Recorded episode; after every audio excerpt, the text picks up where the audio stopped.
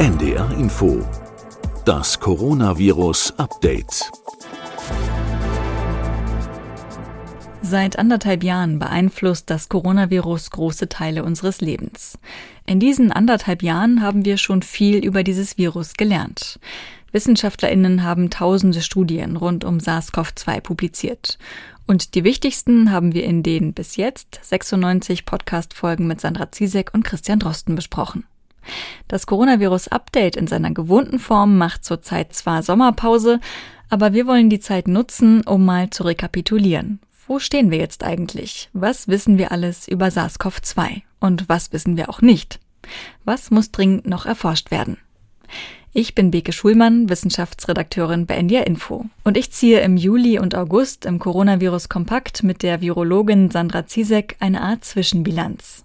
Sie ist die Direktorin des Instituts für medizinische Virologie am Uniklinikum Frankfurt am Main.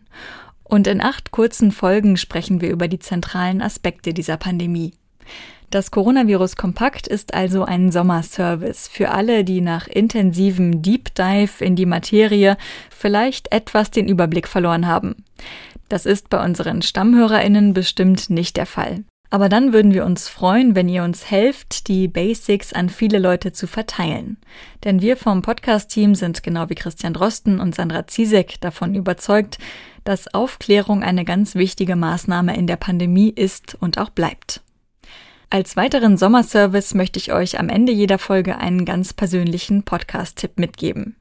Vielleicht habt ihr ja in den Sommermonaten auch etwas Zeit, um euch ein bisschen umzuhören und etwas Neues zu entdecken. Jetzt geht's aber los mit dem Coronavirus Kompakt. Das Thema der vierten Folge lautet die Krankheit. Ich habe Sandra Ziesek zuerst gefragt, wie lang die Inkubationszeit ist, also die Zeit von der Ansteckung bis zum Beginn der Erkrankung.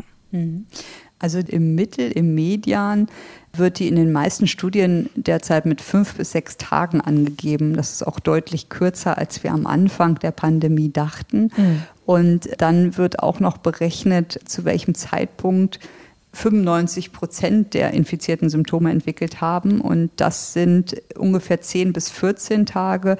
Und darauf beruhen ja auch die Empfehlungen zur Quarantänelänge bei der Erkrankung.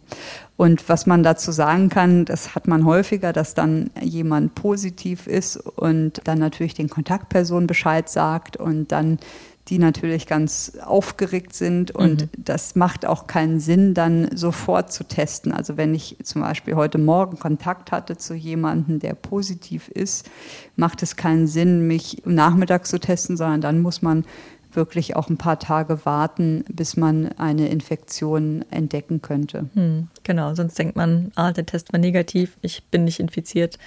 Es kann weitergehen wie bisher und dann ist man vielleicht doch infiziert und trägt es noch weiter. Hm. Die Krankheit kann ja sehr unterschiedlich verlaufen. Also einige Infizierte berichten, sie haben gar keine Symptome gespürt, manche berichten von ein wenig Kopfschmerzen oder Abgeschlagenheit, andere haben wochenlang starken Husten und wieder andere erkranken so schwer, dass sie im Krankenhaus behandelt werden müssen. Gibt es überhaupt noch ein typisches Covid-19-Krankheitsbild? Ich denke schon. Also was man sagen kann zur Krankheit selbst ist, dass ungefähr Frauen und Männer gleich häufig erkranken, sich gleich häufig infizieren, jedoch Männer häufig schwerer erkranken und auch äh, die Todesfälle aufgrund der Infektionen bei Männern häufiger sind als Frauen, während Frauen häufiger ja so Langzeitfolgen, dieses berühmte Long-Covid mhm. haben. Das unterscheidet sich schon ein wenig zwischen den Geschlechtern. Und wenn man mal beim deutschen Meldesystem guckt, also da hat man Symptome mal erfasst und geschaut, wie häufig das beschrieben wird, war das häufigste Husten mit über 40 Prozent, gefolgt von Schnupfen mit über 30 Prozent. Ein Viertel hatte Fieber und immerhin jeder Fünfte gab Störungen des Geruchs- und Geschmackssinns an, was ja auch mhm. relativ typisch ist für diese Erkrankung. Und ein Prozent wurde erfasst mit der Entwicklung einer Lungenentzündung, also einer Pneumonie. Und es gibt aber noch weitere verschiedene Symptome, die häufig beschrieben würden, von Halsschmerzen, das Kratzen im Hals bis auf Kopf- und Gliederschmerzen ja so Appetitlosigkeit, Übelkeit. Einige haben auch Erbrechen und Durchfall ganz schlimm oder eine Binderhautentzündung, einige Hautausschlag. Und man sieht daran, wie unterschiedlich dieses Krankheitsbild ist. Und da erinnere ich mich immer gerne zurück an Februar 2020, als wir diesen Flug aus Wuhan begleitet hatten und mhm. wo ja auch zwei Personen infiziert waren damals. Und wir haben die natürlich irgendwie, damals war das alles noch ganz spannend und neu, umfangreich befragt und die sind ja beide durch das Screening erstmal durchgekommen, weil sie nicht klassische Symptome hatten mhm. und waren dann aber infiziert und sind danach erst ins Krankenhaus gekommen. Und die eine hat dann auch erzählt, dass sie in den Wochen vorher eine Ohrentzündung hatte, eine Mittelohrentzündung und auch einen Hautausschlag. Und das mhm. haben wir damals gar nicht als Symptom gewertet. Heute würde ich das wahrscheinlich verdächtiger finden. Mhm. Damals mhm. haben wir gesagt, auch kein Husten, das, kein Fieber, das passt nicht. Und da hat man einfach viel gelernt. Es ist ein sehr buntes Bild von typischen Beschwerden, von Atemwegserregern, aber auch dieser Geruchs- und Geschmackssinn ist sicherlich etwas spezifischer, typisch für dieses Virus als bei anderen Erkältungskrankheiten. Wie häufig kommen denn schwere Krankheitsverläufe vor? Ja, richtig ist, dass es sowohl symptomlose Verläufe gibt bis zu Lungenversagen oder auch Tod. Und in Deutschland ist es laut den aktuellen Daten so, dass 2,4 Prozent aller Personen, bei denen eine Infektion bestätigt war, im Zusammenhang dann verstorben sind. Und mhm. es gibt auch Daten aus China von über 70.000 Patienten, wie häufig diese Verläufe sind. Und hier ist es vom Anfang der Pandemie waren über 80 Prozent, 81 Prozent hatten einen milden Verlauf, also die Mehrzahl, mhm. 14 Prozent einen schweren Verlauf und 5 Prozent waren kritisch erkrankt. Und im April 2020 in Deutschland war das Durchschnittsalter für eine Infektion damals über 50, 52 Jahre und der Anteil der Patienten, die dann ins Krankenhaus mussten, war 20 Prozent und das hat sich jetzt deutlich geändert. Also mhm. wenn man jetzt mal im Vergleich Mai 21 äh, schaut, dann ist das erstmal das Alter der Neuinfektion zurückgegangen auf 32 Jahre, also 20 Jahre niedriger. Und es liegt inzwischen bei ungefähr 37 Jahren und die Hospitalisierungsrate, also wie viel müssen ins Krankenhaus, das sind nur noch 5 Prozent. Und das ist natürlich vor allen Dingen bedingt durch das Alter der Menschen, die sich infizieren, aber auch durch das veränderte Management. Also ich glaube, heute haben wir einfach viel mehr Erfahrung und wissen, wer eine stationäre Behandlung bedarf. Und am Anfang, gerade als die ersten Fälle auftraten, waren wir alle sehr verunsichert und haben eher mal einen Patienten dann auch stationär überwacht, mhm. den man heute vielleicht ambulant führen würde. Mhm. Covid-19 wurde ja gerade zu Beginn der Pandemie immer wieder als Lungenkrankheit beschrieben. Aber es ist ja eben nicht nur die Lunge betroffen. In vielen Fällen sind ja auch andere Organsysteme betroffen, oder? Genau, also das sieht man auch an dem bunten Bild der Symptome. Wir haben zum einen die Lungenerkrankung, wo sich eine, eine Lungenentzündung oder auch ein ARDS entwickeln kann. Wir haben neurologische Symptome der Erkrankung, also viele Kopfschmerzen werden berichtet oder auch Riech- und Geschmacksstörungen, aber auch schlimmere Fälle wie Lähmung oder auch eine Enzephalopathie, Schlaganfälle sind aufgetreten. Dann sind häufig gastrointestinale Symptome. Das Virus kann sich auch im Darm vermehren und führt dann zu Durchfällen und Übelkeit, Erbrechen. Auch eine kardiale Beteiligung des Herzens kann beobachtet werden. Das sieht man an, an der Myokarditis und an Herzveränderungen. Es gibt Patienten, die haben Nierenerkrankungen dadurch entwickelt oder mhm. auch ein Nierenversagen. Und wie eben schon erwähnt, gar nicht so selten bestimmte Hautausschläge kann man beobachten, zum Teil sehr unspezifisch. Hm, Sie haben gerade schon gesagt, Männer erkranken häufig schwerer an Covid-19 als Frauen. Wer hat denn noch ein erhöhtes Risiko für einen schweren Krankheitsverlauf? Ja, also ich denke, das Risiko für einen schweren Verlauf steigt vor allen Dingen mit dem Alter stetig an. Das beginnt so bei 50 bis 60 Jahren und da steigt dann wirklich auch das Risiko stetig an und insbesondere ältere Menschen haben ja einfach auch ein geschwächteres Immunsystem, ein älteres Immunsystem. Mhm. Und das ist auch ein Grund, warum es hier zu schwereren Verläufen kommen kann. Und das ist sicherlich eine der Hauptgruppen, die ein Risiko für eine schwere Erkrankung haben. Danach sind bestimmte Grunderkrankungen wichtig zu nennen, die zu schweren Verläufen führen, wie zum Beispiel Herz-Kreislauf-Erkrankungen, Diabetes, aber auch Erkrankungen des Atemsystems, also eine chronische Bronchitis, andere chronische Erkrankungen der Organe, also Lebererkrankungen, Nierenerkrankungen, Krebserkrankungen, die das Immunsystem schwächen, spielen eine Rolle. Aber auch, was wir mittlerweile wissen, ist, dass die Adipositas, also Übergewichtigkeit, ein doch nicht unerheblicher Faktor ist für schwere Verläufe. Oft kombiniert sich das natürlich, weil ältere Menschen häufiger Grunderkrankungen haben und damit summiert sich dann auch das Risiko für schwere Verläufe, wenn sie, sage ich mal, einen alten Menschen haben plus ein bis zwei oder drei Grunderkrankungen, mhm. steigt hier das das Risiko immer weiter an. Insgesamt gibt es auch noch eine Gruppe der Schwangeren, die man erwähnen sollten. Die haben im Vergleich zu ihrer Altersgruppe, das sind ja oft junge Frauen oder in der Regel junge Frauen, ein erhöhtes Risiko für schwere Verläufe. Es ist im Verhältnis zu einem 80-Jährigen mit Vorerkrankung natürlich immer noch gering, mhm. aber es ist deutlich höher als bei einer jungen Frau im gleichen Alter. Mhm. Abgesehen von den Schwangeren werden Risikogruppen jetzt ja auch bevorzugt geimpft, beziehungsweise ein großer Teil der von Ihnen erwähnten Menschen wurde auch schon geimpft. Wie Menschen behandelt werden können, die schwer erkrankt sind, daran wird ja immer noch geforscht. Wissenschaftlerinnen und Wissenschaftler testen zum Beispiel, welche schon verfügbaren Medikamente, also die eigentlich für die Behandlung von anderen Erkrankungen vorgesehen waren, auch zur Behandlung von Covid-19 eingesetzt werden könnten. Wie sieht es denn da überhaupt aus? Welche Möglichkeiten der Behandlung haben wir zurzeit?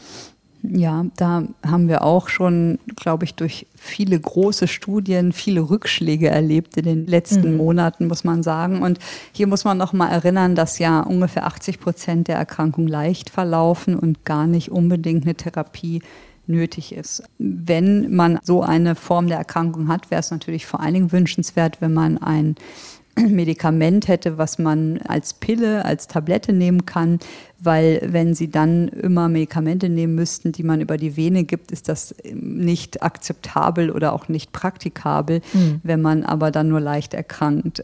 In der Regel ist die Therapie zunächst unspezifisch und nach den Symptomen. Das heißt, sie behandeln die Symptome der Erkrankung durch unterstützende Maßnahmen, also zum Beispiel, dass man Schmerzmittel gibt, dass man Sauerstoff gibt, dass man Flüssigkeit gibt, wenn die Patienten nicht mehr so gut essen oder trinken können. Zum Teil werden Antibiotika gegeben, wenn es andere Infektionen mit Bakterien noch dazu auftreten. Und natürlich muss man auch die relevanten Grunderkrankungen mitbehandeln. Also das ist so die Basistherapie nach Symptomen. Mhm. Und dann gibt es natürlich, wie Sie schon erwähnt haben, viele Medikamente, die im Rahmen dieser Pandemie ausprobiert wurden, gerade Medikamente, die bereits für andere Indikationen zugelassen sind, weil man die einfach schneller einsetzen kann, weil man die Dosis kennt und die Nebenwirkungen. Und da gibt es eine Datenbank, abrufbar im Internet unter clinicaltrials.gov und hier können Sie sehen, dass über 4000 Studien mit über 400 Wirkstoffen da gelistet sind. Also mhm. was für eine Wahnsinnsmenge an Daten auch dort entsteht weltweit. Also da sind alle klinischen Studien eigentlich registriert und welche Medikamente sind jetzt hier erwähnenswert? Das ist sicherlich einmal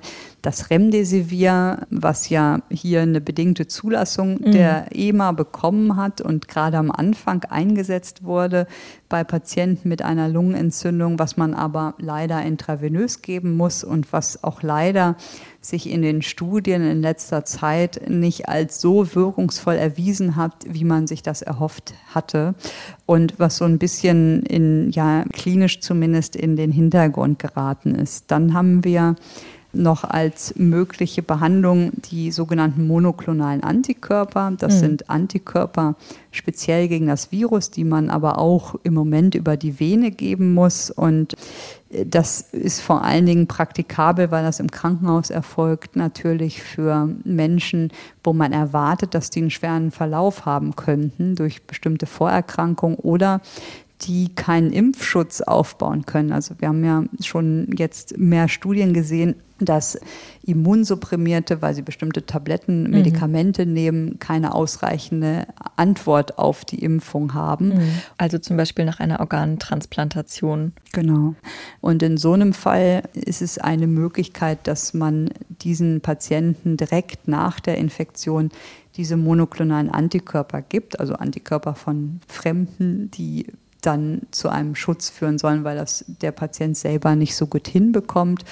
Und da gibt es auch ganz gute Daten mittlerweile, dass das, wenn man die früh genug gibt, auch sehr gut wirksam sein kann, um schwere Verläufe zu verhindern. Und dann haben wir noch als Medikamente, die wirklich immunmodulierend sind. Das heißt, das Immunsystem diese überschießende Antwort bei der Erkrankung der zweiten Phase unterdrücken können. Das Dexamethason, ein ganz altes äh, Cortison-Medikament, das hat gezeigt, dass das Überleben der Schwerkranken verbessern kann.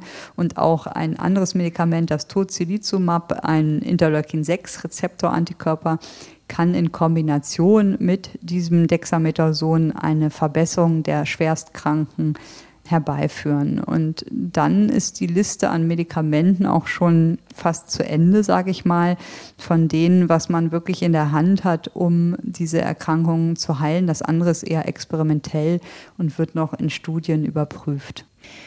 Nach einem leichten Verlauf oder auch nach einem schwereren Verlauf, wenn die Medikamente angeschlagen haben, dann sind unter den Genesenen einige, von denen man sich gar nicht so sicher ist, ob sie wirklich genesen sind. Also die berichten noch lange nach der Infektion davon, dass sie sich abgeschlagen fühlen, zum Beispiel, dass sie monatelang nicht riechen können oder dass sie zum Beispiel Wortfindungsschwierigkeiten haben.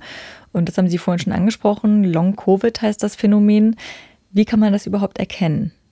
Ja, das ist eine gute Frage und ich glaube, ich habe da auch keine sehr gute Antwort drauf. Und das Problem ist, dass es einfach keine einheitliche klinische Definition gibt für dieses Krankheitsbild, weil wir auch über ganz, ganz verschiedene Symptome sprechen. Es sind ja über 200 Symptome verbunden worden mit einem Long-Covid-Syndrom und diese können einzeln auftreten, aber auch in bestimmten Kombinationen. Und also manche nennen es Long-Covid, manche Post-Covid-Syndrom. Und ich finde da die Einteilung von den Briten ganz sinnvoll, die das in drei Phasen einteilen. Die sagen, es gibt die akute Krankheitsphase bis zu vier Wochen nach einer Infektion, dann die subakute Krankheitsphase bis zu zwölf Wochen nach Symptombeginn und von Long-Covid oder Post-Covid-Syndrom sprechen sie, wenn bestimmte Symptome mehr als zwölf Wochen nach dem Auftreten der Erkrankung vorliegen. Und hier gibt es ganz unterschiedliche Symptome von, von körperlichen, aber auch psychischen Symptomen, Funktionseinschränkungen und vor allen Dingen auch Einschränkungen der Lebensqualität, die hier eine Rolle spielen. Wenn man sich die Studienlage anschaut oder mit Patienten spricht, dann werden eigentlich bestimmte Symptome recht häufig genannt. Das ist Müdigkeit und Erschöpfung. Kopfschmerzen, aber auch Atembeschwerden oder diese Geruchs- und Geschmacksstörungen, die noch lange Zeit ja präsent sind. Dann gibt es auch immer wieder Berichte über Gedächtnisstörungen, also dass man wirklich sich schlechter erinnern kann, aber auch ja Schlaf- oder Angststörungen und depressive Verstimmungen werden berichtet. Und wie gesagt, es sind über 200 Symptome berichtet worden.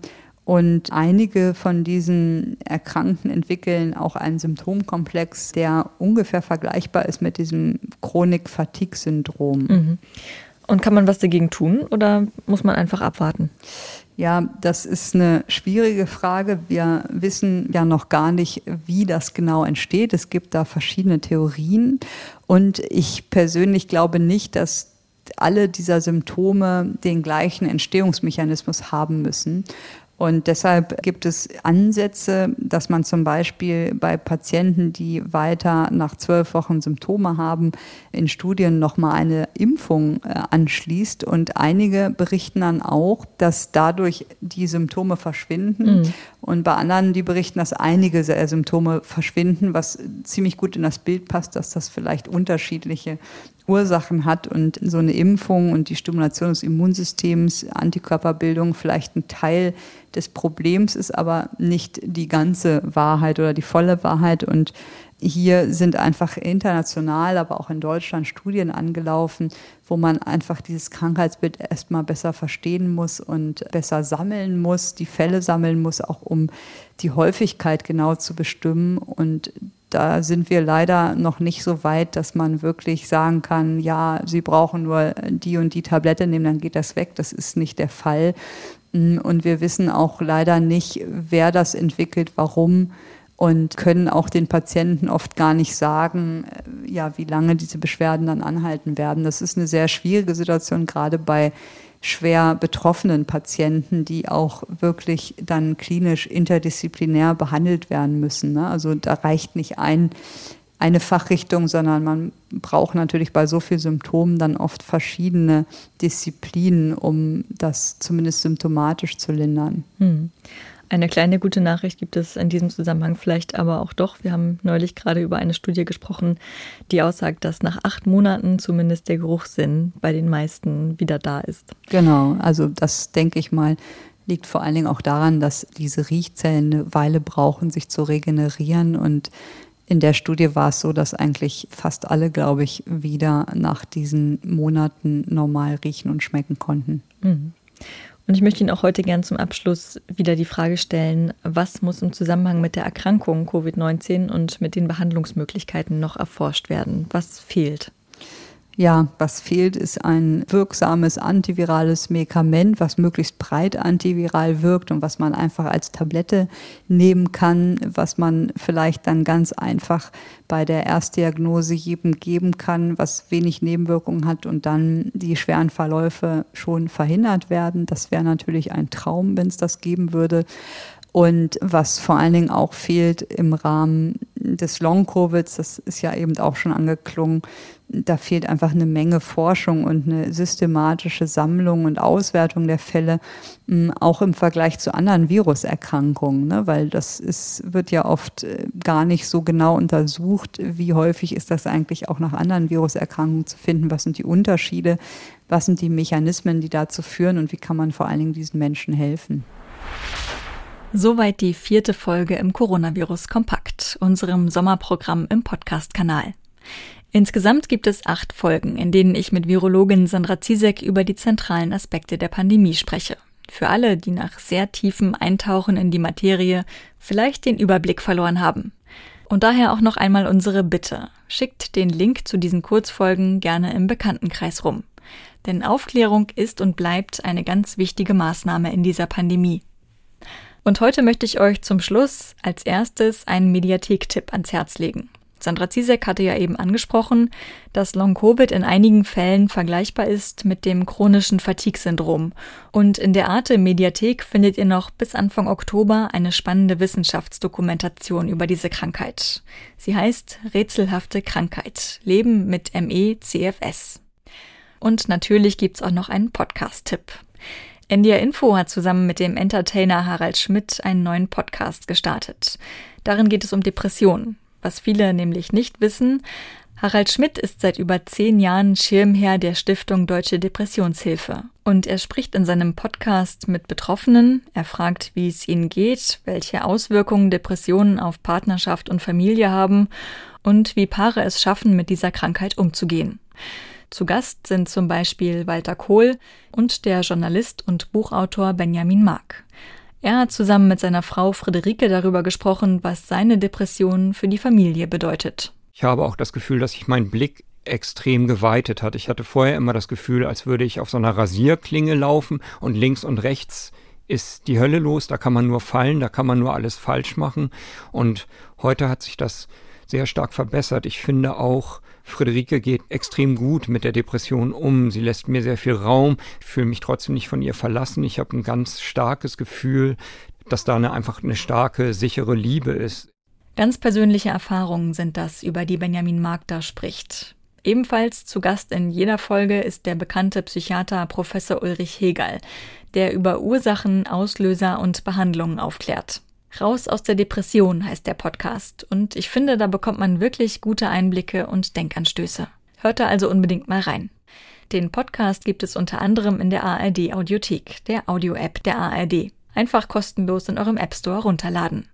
Dort findet ihr auch alle Coronavirus-Kompaktfolgen. Ich bin Beke Schulmann und wir hören uns nächste Woche wieder, wenn ihr mögt. Bis dahin. Tschüss. Das Coronavirus Update. Ein Podcast von NDR Info.